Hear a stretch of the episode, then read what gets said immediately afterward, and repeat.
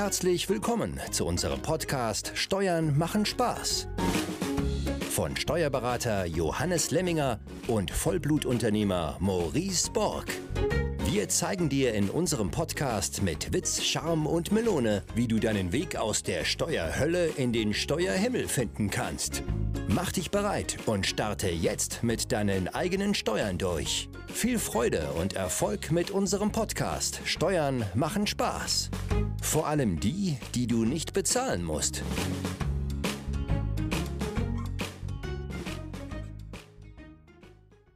Yes, herzlich willkommen zur nächsten Folge des Podcasts Steuern machen Spaß. Äh, heute mit einem mit einem Thema, wo ich etwas schmunzeln musste bei der Überschrift, weil genau das Thema mich dazu bewogen hat, in Immobilien zu investieren. Und das Thema lautet der Fremdkapitalhebel bei Immobilien. Und äh, die erste Frage, die du hier in den Raum geworfen hast, Johannes, und damit herzlich willkommen auch an dich, ähm, war, warum sind Immobilien denn überhaupt so beliebt? Also offensichtlich ähm, stellst du das in Zusammenhang mit dem heutigen Thema Fremdkapitalhebel bei Immobilien oder warum hast du das als erste Frage hier in den Raum geworfen? Gute Frage. Also äh, erstmal Hallo an dich, äh, lieber Maurice, und auch ein Hallo an alle Zuhörer. Ähm, wir haben heute übrigens die 22. Folge und ich bin ja immer so ein Schnapszahlenliebling, äh, Liebhaber, sagen wir so. Äh, deswegen äh, die 22. Folge äh, für mich immer was Besonderes. Ja, und ich glaube, heute mit dem Thema äh, zünden wir auch so eine richtige Podcast-Rakete. Aber warten wir es einfach mal ab. Ähm, ja, deine Frage, äh, gut, warum das ist, warum ist das meine erste Frage? Warum sind Immobilien so beliebt? Ähm, ob ich das jetzt direkt mit dem Fremdkapitalhebel in Verbindung bringe, ja, äh, das sei mal dahingestellt. Ähm, aber viele, die sich halt mit Immobilien auskennen, und, und so war jetzt eigentlich auch deine Einleitung, äh, die legen ja insbesondere Wert auf diesen Fremdkapitalhebel, ja, weil ich halt damit meine Eigenkapitalrendite, ja, darum geht es ja, wie viel Eigenkapital setze ich ein und wie kriege ich mein Eigenkapital verzinst. Und, und das bekomme ich natürlich umso besser verzinst, je höher mein Fremdkapital ist. Und das ist, glaube ich, für mich, ja, und auch für dich und für viele andere ein Hauptgrund, um in Immobilien zu investieren. Weil ich äh, den Vorteil bei Immobilien habe, dass die Banken eine Immobilie äh, als Sicherheit nehmen. Ja, ich bekomme zwar einen Beleihungswert, äh, in der Regel jetzt nicht 100 Prozent, aber je nach Lage und, und Kaufpreis, und, äh, ja, wo die Immobilie sich befindet, äh, durchaus 60 bis 70 Prozent Beleihung und kann es natürlich mit äh, komplettem Fremdkapital dann vielleicht auch finanzieren. Ähm, und, und das ist ja gerade der Charme, ohne eigenes Geld Vermögen aufzubauen. Ja, Johannes, halt, stopp, wollte ich schon rufen. Ähm, äh, weil da sind sicherlich zwei Begrifflichkeiten, die in dem Zusammenhang immer wieder ähm, auftreten, also Beleihung, Beleihungswert. Äh, ähm, vielleicht erklärst du noch mal kurz, was das, äh, was das bedeutet. Äh, genau, wir müssen ja unterscheiden jetzt zwischen Beleihungswert und, und jetzt der reinen Finanzierung oder dem Fremdkapital. Also der Beleihungswert sagt einfach, dass die Bank hingeht, wenn du jetzt eine Immobilie, äh, ich sage mal, die ist eine Million wert, äh, dann sagt die Bank, nachdem sie die Immobilie bewertet hat, okay, da beleihen wir dir 60 Prozent. Also wird dann auch so im Grundbuch 600.000 praktisch eingetragen. Das ist der Beleihungswert. Ähm, trotzdem kann die Bank zu dir sagen, okay, äh, lieber Maurice, wir finanzieren dir aber die Immobilie zu 100 Prozent. Das heißt, du bekommst auch tatsächlich eine Million als Fremdkapital. Mhm. Und ähm, genau dieser, ich sag mal, dieser Teil, die in deinem Beispiel jetzt diese 400.000, die quasi nicht äh, die, die Differenz äh, vom Beleihungswert zu der Gesamt, äh, zu dem Gesamtkaufpreis, die muss ich ja dann wiederum über meine persönliche Bonität abdecken. Die 600.000 wären im Grunde über die Immobilie abgedeckt als Sicherheit. Und den Beleihungswert, man könnte ihn ja auch bezeichnen als den, den Worst-Case-Wert für die Bank. Also der Wert, egal, sozusagen, egal was jetzt passiert, ähm, die Preise in den Keller gehen, das ist ja irgendwie der Wert, mit dem der, die Bank rechnet, den sie immer bekommt, in jedem Fall. Ähm, und deswegen gibt sie ja auf den Wert dir dann auch diesen Kredit zu sehr guten Bedingungen eben. Ja, genau. Und du hast das schon richtig erklärt. Die Differenz äh, natürlich denn von diesen 400.000 Euro, äh, die muss natürlich der Bank als andere Sicherheit gewähren. Ja, und, und so wie du sagst, die, die Bank geht hin im, im Worst Case, ob es jetzt zur Insolvenz kommt oder aus welchen Gründen auch immer, und die Bank muss unter Druck diese Immobilie verwerten. Ja, dann rechnet sie halt nicht damit, dass sie jetzt 100 oder 110 Prozent bekommt, äh, sondern macht natürlich hier einen Risikoabschlag. Mhm. Und ähm, lass uns nochmal, bevor wir, also mir fallen schon wieder ein paar Diskussionsfragen hier in dem Zusammenhang auch ein, aber ähm, lass uns jetzt mal reingehen für all die, die auch nicht genau verstehen, was ist denn überhaupt der Fremdkapitalhebel ähm, und wie rechnet sich das? Vielleicht hast du da mal irgendwie ein grobes, ein grobes Beispiel auch. Ja, wichtig ähm, am Anfang ist überhaupt zu verstehen, warum will ich denn mit Fremdkapital eine Immobilie kaufen? Ja, es gibt ja auch immer wieder, ähm, dass ich das Geld habe und, und ich denke, ja, ich bezahle es einfach mit meinem Geld. Ich habe ja genügend Eigenkapital. Ja, also ich habe jetzt 500.000 oder ich habe sogar eine Million und, und dann kaufe ich mir für diese Million eine Immobilie. Und, und da ist einfach wichtig zu verstehen, dass es eben Fremdkapital gibt, was gut ist und was schlecht ist. Ne? Wir hatten ja schon öfters äh, von GZSZ gesprochen. Äh, ich finde die Abkürzung so wunderbar. Gute Zinsen, schlechte Zinsen und korrespondierend natürlich gute Schulden, schlechte Schulden, beziehungsweise gutes Fremdkapital, schlechtes Fremdkapital. Und ein schlechtes Fremdkapital, ja, das ist halt alles, wo ich Konsum habe. Ja. Also der Klassiker in Deutschland äh, ist, glaube ich, der Autokredit. Äh, das ist so an erster Stelle als schlechtes Fremdkapital zu bezeichnen, aber natürlich auch jede andere größere Anschaffung. Es kann auch das Eigenheim sein. Eigenheim hat äh, eine gewisse Sonderstellung, haben wir ja auch schon im Podcast gehabt. Ähm, aber natürlich gehört auch das Eigenheim dazu. Das gehört der ganz klassische Kontokorrentkredit dazu. Ja, sehr viele Privatpersonen bewegen sich ständig im Kontokorrentkredit. Kreditkarten werden überzogen. Ja, also das sind alles negative, schlechte Fremdkapitalien. Ja, privates Leasing äh, und was ja in letzter Zeit auch wahnsinnig verbreitet ist, das bieten ja auch sehr viele Elektrogeschäfte an, äh, dass ich Ratenzahlungen, sogenannter 0%-Kauf äh, machen kann über, ja, was weiß ich, 24 Monate oder sogar noch länger. Äh, und, und viele überschulden sich damit, weil sie halt ihre Raten gar nicht mehr im Griff haben. Ne? Aber das alles so zusammengefasst, das wäre wirklich schlechtes Fremdkapital. Die Zinsen sind nicht abzugsfähig. Ja? Also ich zahle jeglichen Zins ja, aus meinem versteuerten Geld. Und, und jetzt ist wichtig zu verstehen, ja, was ist dann umgekehrt gutes Fremdkapital? Ja, und gutes Fremdkapital ist immer Fremdkapital, welches für dich arbeitet ja, und wo die Zinsen für dich abzugsfähig sind. Und am besten auch dort, wo du hohe Steuersätze hast. Ja, und da äh, hatten wir ja schon mal äh, drüber gesprochen, mir bringt es natürlich wenig, wenn ich nur 15 Prozent Steuersatz habe, wenn ich da voll fremdfinanziere. Dann sind natürlich auch die Zinsen nur äh, minimal abzugsfähig. Mhm. Ja, ja, und ähm, trotzdem jetzt nochmal, und das macht es ja so spannend, dieser Fremdkapitalhebel, um den mal ähm, ich glaube, am besten man zeigt den mal auf, ne? weil nur dieser Fremdkapitalhebel führt ja dazu, dass es mir gelingt, auf mein eingesetztes Eigenkapital eine viel, viel höhere Rendite zu erzielen, als es mir jemals bei Aktien möglich sein wird. Also ähm, ich sag mal, im Aktienmarkt irgendwie eine 8% MSCI World, glaube ich, jetzt die letzten 10, 15 Jahre oder sowas in der Drehe hat er jetzt erreicht. Ähm, ich glaube, die letzten 30 auch so ungefähr ähm, das ist mal ähm, bei Aktien möglich.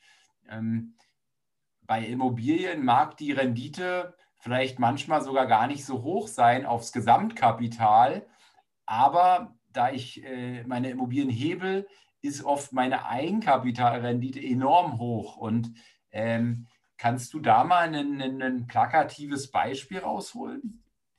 Ja, dann äh, gehen wir da auch gleich drauf ein. Ne? Also jetzt gehen wir mal von Anschaffungskosten 400.000 Euro aus. Mhm. Wir unterscheiden jetzt auch gar nicht in Grund und Boden und Gebäude. Ne? Ich kaufe einfach jetzt eine Immobilie für 400.000 Euro.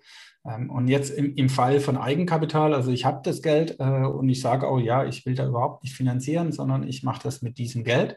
Äh, Beispiel, hier habe ich 3% Mietrendite, das heißt, dieses Objekt erzielt 12.000 äh, Euro Mietertrag im Jahr.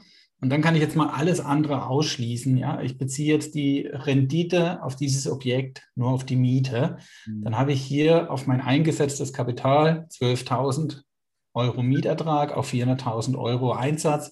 Heißt, ich habe 3% Rendite auf mein Eigenkapital.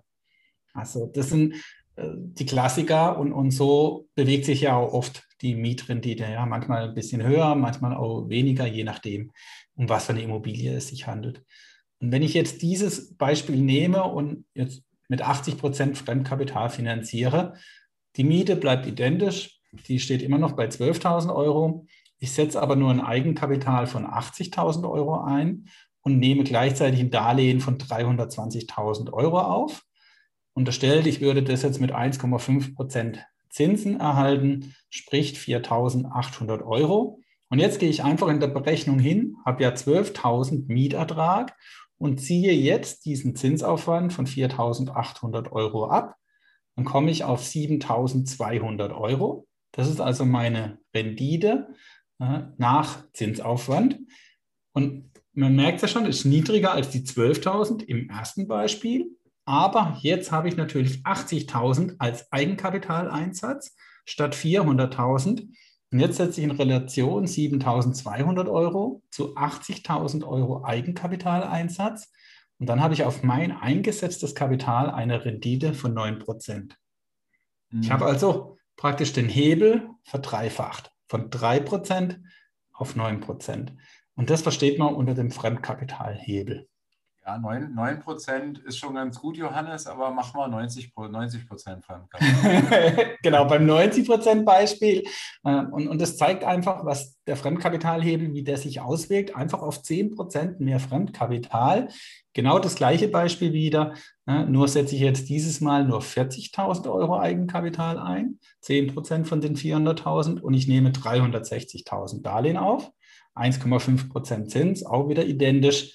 Ähm, und dann habe ich nach dem Zins 6.600 Euro, aber jetzt im Verhältnis zu 40.000 und dann kommt eine Rendite von circa 16,5 Prozent raus.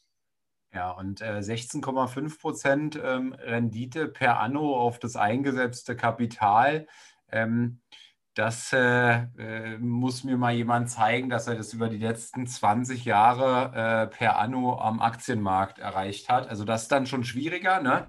Ähm, äh, jetzt habe ich gesehen, bei der Renditeberechnung nimmst du ja immer den Zinsaufwand und äh, nimmst den noch weg von den, ähm, von den Mieteinnahmen. Ähm, man muss ja dazu sagen, den Zinsaufwand, der, der hätte ja aber noch, äh, der hat auch positive Effekte dann, ne? steuerlich zumindest ähm, weil er dein zu versteuerndes Einkommen mindert. Aber das wird mir hier gar nicht berücksichtigt jetzt. Ja, ne? ja also genau, um den Hebeleffekt darzustellen, brauche ich das alles nicht. Ähm, ja. Ne, ich lasse ja auch die Abschreibung jetzt äh, außen vor, äh, weil das verändert jetzt an dem Hebeleffekt im, im Prinzip nichts. Und mit so einem einfachen Beispiel kann ich halt wahnsinnig gut den extremen Hebeleffekt und, und das ist ja wirklich der Riesenvorteil einer Immobilie darstellen. Ja, so wie du ja sagst, im Vergleich zur, zur Börse, ja, wenn ich da mein Geld investiere, dann setze ich in der Regel, äh, so sollte es sein, mein komplettes Eigenkapital ein. Ähm, leider ähm, ist im Moment so, und ich glaube, das ist für mich auch die größte Gefahr aktuell am Aktienmarkt, dass wahnsinnig viel mit Krediten in Aktien sind oder sich an der Börse engagieren. Äh, und, und, das kann natürlich sehr schnell nach hinten losgehen, weil wenn sich die Kapitalmärkte einfach anders entwickeln, ja, dann, dann werde ich hier äh, zur Zwangsveräußerung gezwungen und das beschleunigt natürlich das, äh, diese Abwärtsspirale. Ähm, sehe ich aktuell gerade in Amerika als äh, großen ja, äh, Unsicherheitsfaktor, der in der Zukunft kommen kann. Mhm. Nur so kleiner Ausflug in die Welt der Börsen. Ja, ja, nee, Fremdkapitalhebel jetzt erstmal verstanden. Ähm, jetzt kann man es ja sogar noch extremer machen ähm, wenn du die Immobilie gänzlich finanzierst, so habe ich es ja getan bei vier von fünf Wohnungen, dass ich sozusagen selbst die Nebenkosten, also man spricht ja dann von einer 110% Finanzierung, ähm, das fand ich das Attraktive, weil Aktien habe ich mit Eigenkapital gekauft. Ähm, der Bank habe ich gesagt, Eigenkapital äh, nur angucken, nicht anfassen, ja. Ähm, und habe dann sogar die, die vier Wohnungen auch völlig ohne äh, Eigenkapital gekauft. Das heißt, meine Eigenkapitalrendite ist unendlich. Ja, und das, das ist der Wahnsinn, ja. Also wir reden da ganz normal darüber, ne? Also dass unser Einsatz äh, sich ja hier unendlich, äh, die Rendite unendlich ist. Ähm, aber genau das ist der Punkt, wo ich, ähm, wenn ich mich mit Immobilien beschäftigen will, ja, oder äh, schon beschäftige, mir extrem bewusst sein muss, dass ich hier mit komplett fremdem Kapitalvermögen aufbauen kann. Ähm, ja, wahrscheinlich in keiner anderen Assetklasse ist das so leicht möglich wie mit Immobilien. Ähm, und, und das muss man sich einfach bewusst sein. Also dieses Mindset, ja, äh, das hat eben nicht jeder, äh, dass er weiß, hey, wenn ich das Geld fremd bekomme, ja, dann habe ich ja unendliche Rendite. Ich setze ja gar kein eigenes Geld ein. Also wenn ich jetzt wirklich von der Vollfinanzierung auch selbst mit den Nebenkosten spreche, also geht immer so als die 110 Prozent Finanzierung, 110 Prozent deswegen, weil man einfach so pauschal 10 Prozent Nebenkosten annimmt, dann ist alles komplett fremdfinanziert äh, und vielleicht die Immobilie äh, in 40 Jahren abbezahlt und, dann habe ich das Vermögen mit komplettem Fremdkapital geschaffen. Ich kann ja gar keine Rendite ausrechnen. Ja, ich habe gar, ich habe gar kein, ich habe 0 Euro eingesetzt und, und deswegen habe ich hier unendliche Rendite. Ja, und das, äh, ich will es mal an meinem Beispiel erklären. Also die erste Wohnung, die ich mal gekauft hatte, äh, da musste ich noch die Nebenkosten ähm, quasi tragen. Also es war eine 100% Finanzierung, wo ich die Nebenkosten im Grunde per Eigenkapital dann beigesteuert habe, aber die nächsten vier dann eben nicht. Und ähm, das ist alles gar nicht so lange her. Die erste habe ich 2016 gekauft, dann habe ich äh, drei Wohnungen 2019 gekauft und eine Wohnung äh, 2020, ähm, quasi mit rein Fremdkapital, die letzten vier. Und wenn ich jetzt mal meine Immobilien einwerte mit den aktuellen Marktpreisen, weil die Preise natürlich auch enorm hochgegangen sind, ähm, in der Zeit habe ich schon ein bisschen getilgt, aber natürlich nicht die, nicht die, nicht die Menge. Ähm, dann ist eine Differenz zwischen dem aktuellen Zeitwert dieser Immobilien und meiner, äh, meiner Verschuldung. Ich glaube, wir sind jetzt so bei 1,4 Millionen Marktwert und ähm, 900.000 oder 850.000, irgendwo dazwischen wird es wahrscheinlich liegen, ist, ist, ist, mein, mein Fremdkapital, mein, meine, meine Verbindlichkeit, die ich noch habe. Ne? Das heißt, ich habe jetzt bislang die Nebenkosten der ersten Wohnung mal gestellt. Das waren, weiß ich nicht, lass es 15.000 Euro gewesen sein oder 20, ja. Ähm, aber wenn ich jetzt alles verkaufen würde, jetzt mal steuerliche Aspekte ähm, aus dem Sinn, ja, ähm, dann wäre jetzt hier ein Kapital geschaffen von, von etwa 500.000 Euro und ich habe äh, damals äh, 20.000 Euro meinetwegen eingesetzt. Ja, Wahnsinn. Ja? Und äh, dafür, und das, und das ja, wenn jetzt, wenn jetzt die 10-Jahresfrist steuerlich vorbei wäre ne, oder irgendwann sein wird, ähm, dann sind das ja auch noch netto, ähm, das ist ja auch dann noch, eine, noch ein Nettogewinn im Grunde. Und um 500.000 Euro Nettogewinn ähm, zu, zu, zu haben, ähm, normal, da muss ich schon verdammt viel arbeiten für, ja. Ähm, und das fand ich so spannend. Und da muss man aber auch zusagen, ähm, dass das jetzt die, die, die, die eine Seite der Medaille ist. Es gibt ja auch noch ein paar negative oder Dinge, die man zumindest beachten muss, wenn man das so macht, äh, wie ich mache. Ähm, welche Dinge schätzt du sind das, Johannes? also ich war jetzt noch gerade beim anderen Gedanken, okay. äh, äh den, den, ich nicht vergessen will, äh, weil ja. du ja kurz die Steuer erwähnt hast. Ähm, und das macht ja auch gerade die Immobilie jetzt auch im Privatbereich so wahnsinnig attraktiv, ja, dass du halt nach zehn Jahren wirklich komplett realisieren könntest, äh, und du dann in deinem Case ja wahrscheinlich ja noch mehr Gewinn hast, weil vielleicht die Immobilien sich noch besser entwickeln und du auch noch etwas getilgt hast. Das heißt, du hast dann halt nachher eine Wahnsinnsrendite nach zehn Jahren netto. Also wir reden hier dann immer von netto. Selbst wenn du das gleiche an der Börse gemacht hättest, ja, du hättest dir jetzt auch das Geld an der Börse geholt, äh, geht ja auch, die Börse entwickelt sich richtig. Es unterstellt, du hättest das gleiche, ne, dann musst du dort äh, halt noch Steuern bezahlen. Also da reden wir dann von Brutto, aber nicht von Netto. Das macht halt die Immobilie so wahnsinnig attraktiv. Und wenn ich das mal verstanden habe, das Prinzip dieses Fremdkapitals und vom Fremdkapitalhebel, dann will ich ja gar nichts anderes mehr. Um nochmal kurz auf das Beispiel zurückzukommen. Wir haben ja gesehen, mit 10% Eigenkapital mit 20% Eigenkapital. 20% verdreifacht sich die Rendite auf dein Eigenkapital. Bei 10% ist schon mehr als das Fünffache. Also wahnsinnige Hebelwirkung. Und, und das hat ja zur Konsequenz, ja, wenn ich jetzt das erste Beispiel nehme, äh, da hat der 400.000 Euro Eigenkapital reingesteckt für eine Immobilie. Theoretisch, ja, im zweiten Beispiel mit 90 Prozent Fremdkapital hätte der zehn Immobilien kaufen können und hätte dann einen Überschuss, ja, jetzt einfach mal die 10 mal 6.600 Euro, was es waren, von 66.000 Euro im Jahr. Also auch da spiegelt sich der Hebelfaktor. Ich kann viel, viel mehr Vermögen mit weniger Geld aufbauen. Ja, ja. Ja, und das ist, ich glaube, das ist so der Punkt. Ne? Das ist ja auch das, was wir gegebenenfalls mal jetzt zusammen angehen wollen, äh, weil wir ja immer nicht hinterherkommen, ähm, ähm in Immobilien zu investieren aber dass wir, dass wir eben genau diesen Hebel mal ausnutzen. Ne? Also eben, ähm, ich sag mal, ich glaube, so 10 Prozent kann man immer davon ausgehen. Die, das Eigenkapital, wenn man halt größer werden will, sollte man mindestens auch einbringen. Das, was ich jetzt bislang gemacht habe, das wird halt ja, bis zu einem gewissen Maß machen das die Banken eben auch mit, aber irgendwann steigt halt mein Verschuldungsgrad auch so hoch, dass sie dann irgendwann sagen werden, Maurice bis hierhin und nicht weiter, jetzt musst du auch mal wieder ein bisschen Eigenkapital nachschießen. Also die Art und Weise, die ich gemacht habe, das kann man so machen. Der eine kann damit fünf, der andere zehn Immobilien kaufen, aber irgendwann wird dann auch Schluss sein. Ne? Also wenn, wenn der ein oder andere andere Immobilienziele hat, also zum Beispiel einen Bestand von 100 Wohnungen aufzubauen,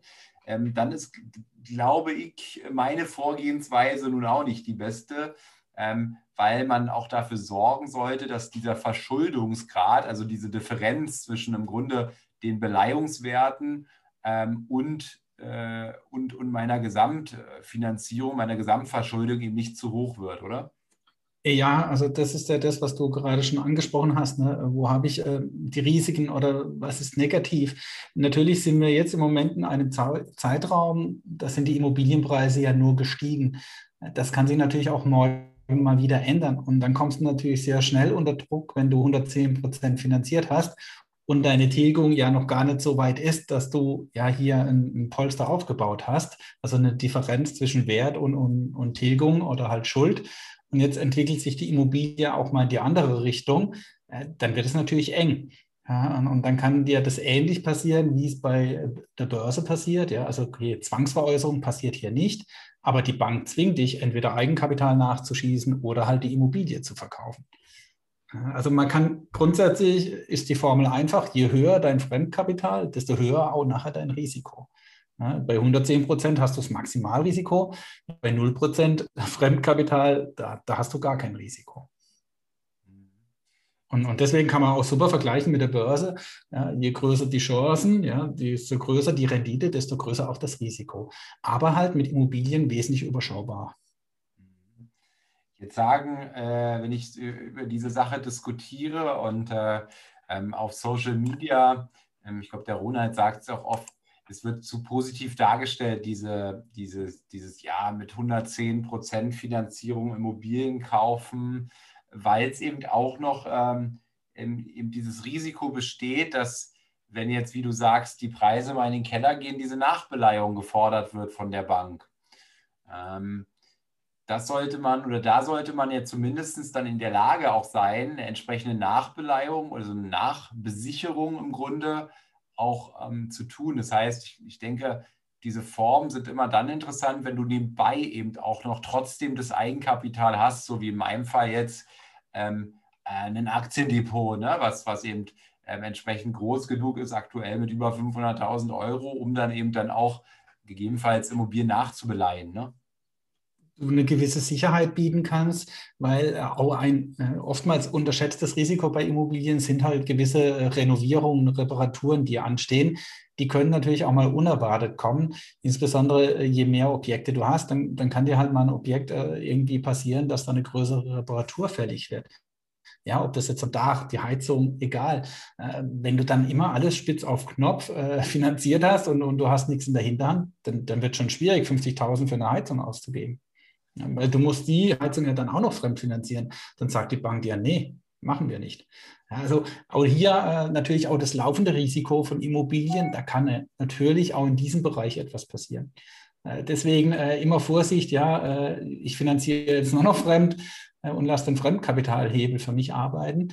Ja, deswegen umso besser, wenn du eine Mischung nachher hast, ja. dass du das ausgleichen kannst.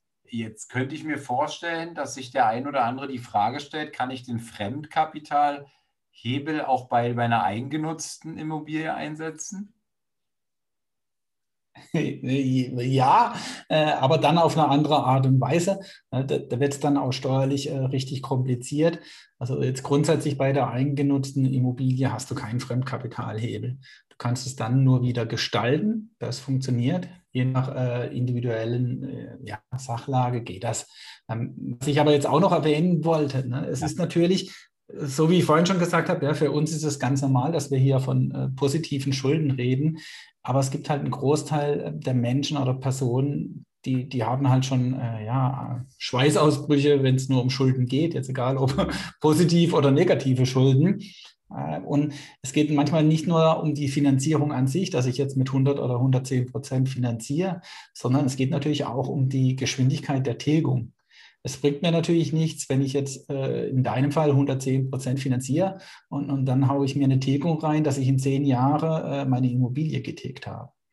Ja, also auch hier äh, gilt es dann anzusetzen, weil viele sind es einfach gewohnt, keine Schulden zu machen. Ja, man wurde vielleicht auch so erzogen oder hat es so vom Elternhaus mitbekommen. Und wenn ich Schulden habe, die so schnell wie möglich zurückzubezahlen. Ja, dass man sich vollkommen im Besitzdenken befindet. Und bei Immobilien ist ganz wichtig, die Kontrolle zu haben. Gerade in der Kontrolle, und da kommen wir dann gleich darauf, kann ich diesen Hebel extrem ausweiten fand ein schönes Zitat, äh, das hat ein Kumpel von mir mal, dem hatte ich auch einen Livestream gemacht bei Instagram, Tobias Christiansen, der ist auch äh, Immobilienunternehmer und er sagte, mein Ziel im Leben sind 10 Millionen Schulden.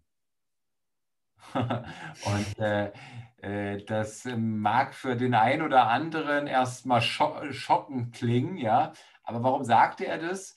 Weil er genau weiß, dass wenn er 10 Millionen Schulden hat, Verbindlichkeiten, er würde ich ausdrücken, dann hat er einen, äh, dann ist er sozusagen mit seinen Immobilieneinkünften finanziell frei.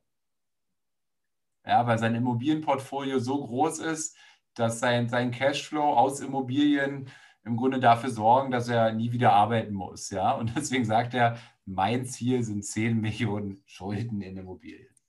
Ja, ist, ist ja auch gemein, ne? wenn man sein Vermögen verheimlicht.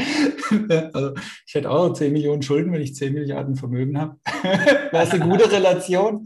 Äh, klar, aber genau das ist der Punkt. Ne? Und für viele ja, also eine Million Schulden, dann äh, Wahnsinn, ne? dann können die nicht mehr schlafen. Und, und, das ist aber auch immer wichtig, ja, dass ich hier das Mindset verändere. Ich kann nicht einen, Kunde dazu zwingen, hey, warum finanzierst du hier mit 50 Prozent Eigenkapital? Ja, es reichen auch 10 oder 20. Es muss ja nicht gleich 100 Prozent Eigenkapital sein, ja, also aber viele nehmen wirklich 50, 40 Prozent Eigenkapital äh, und, und verschenken damit natürlich einen extremen Hebel. Ja, aber es würde nichts bringen, wenn die jetzt 10% Eigenkapital einsetzen und dafür nicht noch ruhig schlafen können. Äh, das heißt, ich muss da natürlich auch an der Basis anfangen und, und mein Denken verändern. Ähm, und dazu kann ich natürlich niemanden zwingen, das muss man selber ähm, auch können und, und, und ja, sich damit befassen. Äh, für den einen fällt es wesentlich leichter als für den anderen. Also wir haben da wirklich unterschiedliche Fälle, wo ich manchmal denke, hey verdammt, ja, die, da könnte jemand 20 Mal mehr Vermögen haben, wenn er es anders tun würde. Aber dann würde er sich auch nicht wohlfühlen. Also auch hier äh, brauche ich natürlich auch immer diesen Spagat. Ja, ich kann nicht grundsätzlich sagen, hey, mit Fremdkapital zu finanzieren ist immer super. Ja, würde mir ja nichts bringen, wenn ich nicht gut schlafen kann. Und, ja. und, und dieses, und ich habe es ja am Anfang gesagt, ja, in dieser Folge äh, zünden wir die Rakete oder den Turbo, weil diesen Fremdkapitalhebel kennen ja die meisten. Also jeder, der sich mit Immobilien äh, wirklich auseinandersetzt und, und beschäftigt, der weiß, okay, je weniger Eigenkapital einsetze, desto mehr Rendite bekomme ich auf mein Eigenkapital. Aber ich kann dieses Spiel halt nochmal ganz, ganz anders spielen, Ähm, und, und dann wird es richtig interessant. Und, und, dann sind wir wirklich in dem Thema, Steuern machen Spaß, ne? vor allem die, die du dann nicht bezahlen musst. Ja. ich höre jetzt, jetzt ganz vor, Johannes. Ja? Ich habe jetzt gedacht, jetzt kommt eine Frage von dir. Nee, nee, jetzt, jetzt spitze ich gerade meine Ohren, weil ich denke, jetzt kommt das, was mich dann interessiert, oder? Ja, dich und hoffentlich auch viele andere. Äh, deswegen habe ich dann auch jetzt gerade noch mal kurz den Ausflug zum Mindset oder zu dieser Basis gemacht. Ja. Weil für, für diese Geschichten brauche ich dann noch mal ein ganz anderes Mindset. Also wenn ich da die Basis nicht habe, dann kann ich damit natürlich auch nichts anfangen. Aber jetzt kannst du dir ja einfach mal vorstellen, in unserem Beispiel, welches wir gemacht haben mit 400.000 Euro Anschaffungskosten, haben wir ja am Schluss davon gesprochen, okay, wir haben jetzt unendlich Eigenkapitalrendite, weil du es voll fremdfinanzierst. So, jetzt geh doch einfach mal davon aus, dass du diese Fremdfinanzierung nicht bei einer fremden Bank holst, sondern der Geldgeber aus deinem eigenen Unternehmerkreis oder aus deinem eigenen Personenkreis, sage ich mal, kommt. Äh, dann hast du nochmal ganz, ganz andere Hebel und gleichzeitig verringert sich sogar dein Risiko, weil plötzlich ja gar kein fremder Dritter, also fremder Dritter wäre jetzt die fremde Bank, äh, dein Geldgeber ist, sondern vielleicht deine Ehefrau, dein Unternehmen, ja, im besten Fall deine Holding. Also da haben wir dann auch das Holding-Konstrukt. Ja, und, und das hat natürlich extreme Auswirkungen, nicht nur auf deine Rendite, sondern auch auf deinen Cashflow, weil du jetzt plötzlich auch die Tilgung steuern kannst. Wenn du das Geld bei der fremden Bank holst, dann musst du heute 2,5 oder 3 Prozent Tilgung bringen jedes Jahr. Mhm. Äh, vielleicht, wenn du Glück hast, auch mal zwei oder weniger, aber das wird dann schon schwierig. Aber wenn du es mit, deiner, äh, mit deinem eigenen äh, Kreis machst, ja, Unternehmen oder Familie, äh, dann kannst du die Tilgungsmodalitäten frei bestimmen. Ähm, lass mich kurz drüber nachdenken. Ähm, in deinem 400.000 Euro Beispiel. Aber gut, ich würde ja dann auch ähm, sagen wir mal, ich hätte jetzt eine Unternehmung, meine MB Consulting GmbH, die hat jetzt einen, einen die hat jetzt da 400.000 Euro rumliegen, ja. Und die würde ich jetzt dem Maurice Borg privat als Kredit geben für seinen Immobilienkauf, ja. Und äh, was hätte das jetzt für Vorteile? Einen Moment bitte. Meine Nase kommt mir gerade dazwischen. ja. So, Entschuldigung. So, jetzt, genau. Also du würdest jetzt diese 400.000 Euro nicht bei einer fremden Bank holen, sondern bei deiner eigenen Firma. Unterstellt, ne, da gibt es natürlich gewisse Bedingungen. Deine Firma äh, muss natürlich dieses Geld auch haben weil sonst äh, bringt das ganze Spiel äh, relativ wenig, weil deine Firma dann das Geld von der Bank holt. Ähm, das ist jetzt nicht Sinn und Zweck, sondern deine Firma hat dieses Geld und kann es dir tatsächlich als Darlehen zur Verfügung stellen. Mhm. So, dann hast du einen Punkt, dass du die Tilgung, Tilgungsmodalität von 400.000 Euro, wir sagen dann immer, wir machen das Darlehen endfällig, also du machst auch einen ganz normalen Darlehensvertrag, ähm, aber endfällig auf zehn Jahre. Das heißt, in zehn Jahren würdest du dieses Darlehen zurückbezahlen. Wenn es dann soweit ist, kannst du ja ganz normal wieder neu verhandeln und du verlängerst das Darlehen wieder zehn Jahre. Mhm. Also du zahlst im Endeffekt keine Tilgung an, deine, an dein Unternehmen selber. So, äh, was du tust, ist Zinsen bezahlen. Und jetzt kommt der wunderschöne Moment, du freust dich plötzlich über die Zinsen und du willst so viel wie möglich bezahlen. Warum? Weil du diese Zinsen ja bei dir in deiner privaten Steuerseite abzugsfähig hast. Unterstellt mit 42 Prozent. Ja, wenn du im Spitzensteuersatz dich bewegst, kannst du auf diese 400.000 Euro deine Zinsen vollkommen absetzen, wenn du deine Immobilie ja vermietest. Mhm. So. Und das Wunderbare dabei ist, das kannst du ja auch, wenn du das Geld von der Bank holst. Aber du zahlst ja 100 Prozent der Zinsen an deine Bank. Vom Finanzamt bekommst du halt nur 42 Prozent zurück.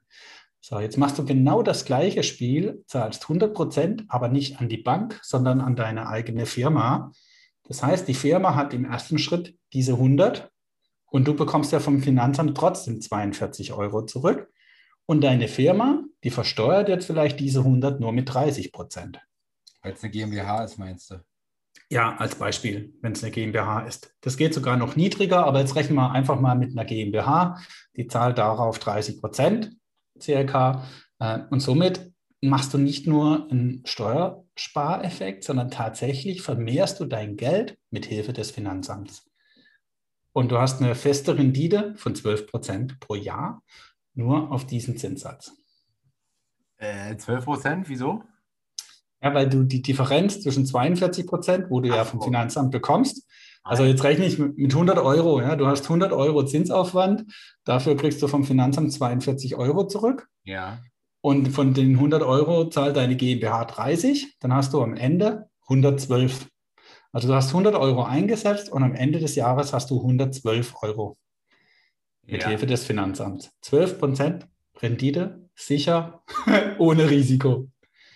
Okay, und jetzt der andere Case. Ähm, also wenn ich jetzt von der Bank mir das Geld genommen hätte, ähm, ich habe 100 Euro, ähm, zahle ich zurück an die Bank als Zinsaufwand, kriege aber auch 42 Euro wieder. Mhm. Und jetzt? Und jetzt hast du 58 Euro verloren. Ah ja. ja. Also in der Summe hast du 58 Euro verloren äh, und im anderen Beispiel also hast du 112 Euro. Ähm, gut, aber im anderen Beispiel, ich musste ja auch erstmal das Geld stellen. Ne? Ähm, ähm, aber das, das, heißt, in diesem Beispiel würde ich auf sicher auf 12% Rendite kommen, ja, was ich mit meinen 400.000 da ähm, anfange oder was? Ja, die 12% Rendite wären safe ohne Risiko, weil die, deine Firma, deine Holding hat diese 400.000 Euro und, und die weiß auch gar nichts mit dem Geld anzufangen, ja, weil äh, man bekommt ja irgendwo nichts, äh, wenn ich es fest anlege. Ja. Du könntest jetzt auch an der Börse spekulieren äh, oder investieren, aber auch diese 400.000 halt dir leihen und damit kaufst du privat eine Immobilie, die du vermietest. Die 12 Prozent sind doch aber nicht auf die 400.000, sondern nur auf den Zinsaufwand. Die sind nur auf den Zinsaufwand, klar. Ja? Weil das ist äh, klar, also du kannst natürlich nur auf den Zinsaufwand die 12 Prozent rechnen, ja. natürlich nicht auf die 400.000 Euro. Das, das wäre schön. Ähm. Aber das, das ist ja am anderen Beispiel auch. Ja, also du kannst das gleiche Spiel halt jetzt mit deiner eigenen Firma machen, statt mit einer fremden Bank. Ja, und, und du hast halt einen Vorteil, du musst ja auch nicht tilgen. Ja, also wenn du jetzt ja Geld von der fremden Bank holst, die 400.000, dann, dann musst du, ich sag mal, 12.000 oder 10.000 Euro im Jahr tilgen. Mhm. Diese Tilgung stemmst du ja aus deinem unversteuerten Gehalt, ja, also oder hochversteuerten Gehalt. Das heißt, du brauchst 20.000 Euro Gehalt, um 10.000 Tilgung zu bezahlen. Im umgekehrten Fall brauchst du das jetzt nicht mehr. Mhm.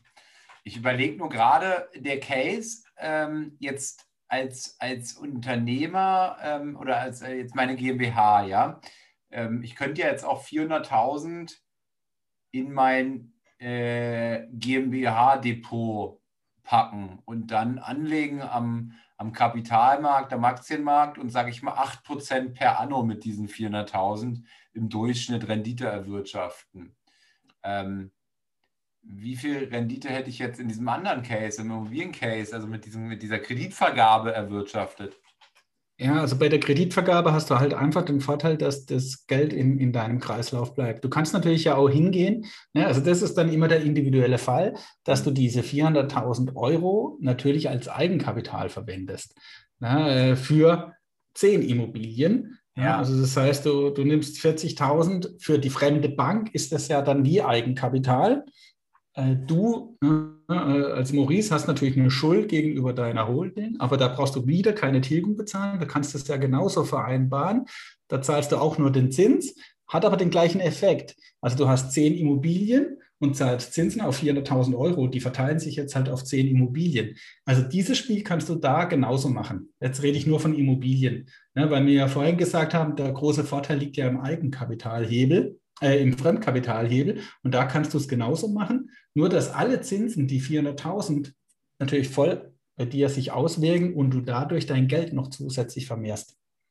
Mhm. aber das ist dann äh, im Prinzip einfach, wie individuell ja, ist es bei dir? Weil du nimmst natürlich ja dann trotzdem äh, Bankkredit auf, ja, also wirklich wieder Fremdkapital. Und, und das musst du natürlich dann abwägen. Also du erhöhst dann wieder dein Risiko, aber du kannst dieses Spiel natürlich auch mit deiner Holding spielen, dass du diese 400.000 nicht für eine Immobilie einsetzt, sondern halt für zehn Immobilien. Und auch diese Zinsen, die du halt dann ganz normal an deine Holding bezahlst, na, dann hast du diese 12 Prozent auf die Zinsen der Holding. Auf die restlichen hast du es natürlich nicht, weil da fließt dann wieder 58 Prozent tatsächlich bei dir ab. Ja, mega spannend. Also das ist dann, das dann, das dann ja richtig, und das machst du ja dann auch gerne, ne? diese Konstrukte aufbauen, glaube ich. Ne? Da bist du ja, dafür brennst du ja. Ja, weil ich sag mal, ja, da können wir ja gleich schon ähm, einen, Wink äh, für die nächste Podcast-Folge am Sonntag machen. Das gehört einfach zu den steuerlichen Königswegen, dass man Dinge an sich selber bezahlt. Ähm, und da äh, gehört der Zins dazu, ja, weil du dann einfach die unterschiedlichen Steuersätze, die du hast, je nachdem, ja, im Privatbereich, in deinem Unternehmensbereich, ja, oder auch bei Kindern oder beim Ehegatten. Ne? Also ich kann auch natürlich mit Familienmitgliedern äh, gewisse Spiele spielen. Ähm, und und, und das, äh, das nennen wir bei uns immer den Königsweg. Es gibt im Steuerrecht unterschiedliche Königswege, aber gerade diese Zahlungen an sich selber sind sehr leicht gestaltbar. Mhm. Mit einer Immobilie kann ich das gestalten, äh, dass ich plötzlich im, im Zahlungsstrom an mich selber bin. Das kann ich auch mit meiner Ehefrau gestalten. Und, und das ist äh, so wahnsinnig interessant, weil ich da nicht nur Steuern spare, sondern tatsächlich das Finanzamt am Vermögensaufbau ja, im Prinzip beteilige. Das Finanzamt sorgt dafür, dass ich 12% Rendite auf meine Zinsen habe. Mhm. Und, und das muss man sich halt einfach mal, ja, wirklich, viele haben da ein Problem damit. Ne? Ähm, jetzt nehmen wir einfach mal den Klassiker, du, du kaufst eine Immobilie äh, und, und, holst dir das komplette Geld von, von der fremden Bank. Ja, und wenn du das jetzt vergleichst, okay, du holst jetzt das komplette Geld von deiner Holding, weil deine Holding halt auch extrem viel Geld produziert. Also wir müssen da auch immer gucken, wo stehst du aktuell. Wenn deine Holding natürlich auch das Geld nicht hat, äh, dann stehen wir an einem anderen Punkt in deiner Gestaltung. Aber wenn deine Holding funktioniert und sehr viel Geld hat, äh, dann ist das das Musterbeispiel, was es ausmacht, wenn ich es an mich selber bezahle es fließt überhaupt kein Geld aus dem Kreislauf raus, sondern dieses Geld vermehrt sich dann mit Hilfe des Finanzamts. Ja, super spannend. Ähm, ich glaube, dann können wir auch schon zum Zaster-Fazit drüber schreiten, denn mein Magen knurrt. okay, 18 Uhr, dein Magen knurrt. Er ist auf 18 Uhr Abendessen eingestellt. ja, ähm, ja, also mein Zaster-Fazit Ne, äh, kann hier äh, auch nur positiv äh, lauten, ja, dass es natürlich immer ein Abwägen auch ist, immer ein individuelles Abwägen, ja, dass ich diesen Fremdkapitalhebel auch wirklich nicht übertreibe. Ja, und, und, und nicht, je mehr Immobilien ich habe und je höher der Hebel dann wirklich ist, desto höher wird einfach mein Risiko. Ja, also auch hier, wie überall im Leben, ist nachher einfach Rendite und Risiko abzuwägen. Weil was bringt mir dann die hohe Rendite, wenn ich extrem hohes Risiko fahre? Aber es ist einfach schon ein schönes Beispiel, sich wirklich intensiv mit der Immobilie zu beschäftigen, weil ich nirgends so einen, ja, ich sag mal, einfachen Hebel für mein eigenes Vermögen nutzen kann. Und dass ich diesen Hebel dann nochmal multiplizieren kann, indem ich Zinsen an mich selber bezahle, das kann ich ja noch übertreiben. Ich kann ja auch nachher die Immobilie wieder an mich selbst verkaufen. Ja, also du siehst, schon, wir sind hier in einem Geldkreislauf, wo das Geld immer innerhalb deines Kreislaufes bleibt. Ja, ich nenne es jetzt mal deinem Blutkreislauf bleibt das Geld. Ähm, und, und das ist das Schöne, äh, kann ich super im Steuerrecht für mich ausnutzen. Äh, und, und das ist Gestaltung, die immer geht. Weil äh, dein Unternehmen äh, ist eine fremde Person zu dir, ja, mit dem kannst du ganz normal Verträge abschließen. Du kannst ne, keine Verträge mit dir selbst machen. Deswegen immer dieses Selbst ist halt weiter gefasst. Selbst heißt Ehefrau, Kinder, Eltern und deine Unternehmen. Das ist so selbst. Und, und damit äh, wahnsinnige Steuergestaltung möglich. Ähm, und wie gesagt, am Sonntag äh, machen wir hier einfach die Podcast-Folge. Was kann ich denn alles an mich selbst bezahlen? Ich glaube, die wird super spannend. denk dran, ich habe am, äh, am Samstag das Treffen von die wichtigste Stunde.de und äh, ich weiß nicht, wie es mir am Sonntag geht, Johannes. oh Vielleicht habe ich Laune. ja, da, äh, ja, wird spannend, wenn wir dann unsere Podcast-Folge abdrehen. Ja, aber lieber Zuhörer, sei beruhigt, wir kriegen einen Termin hin. ja, nee, cool, Johannes. Dann besten Dank und äh, ich glaube, wir konnten den Fremdkapitalhebel heute mal gut erklären und äh, äh, gerade das Ende fand ich auch nochmal sehr spannend, was du da gesagt hast und das wird ja genau dann Sonntag weitergehen ähm, und ja, entweder mit guter oder schlechter Laune von mir, aber für den Inhalt spielt das auch keine große Rolle. Ja, vielleicht ist dann Maurice mal etwas ruhiger.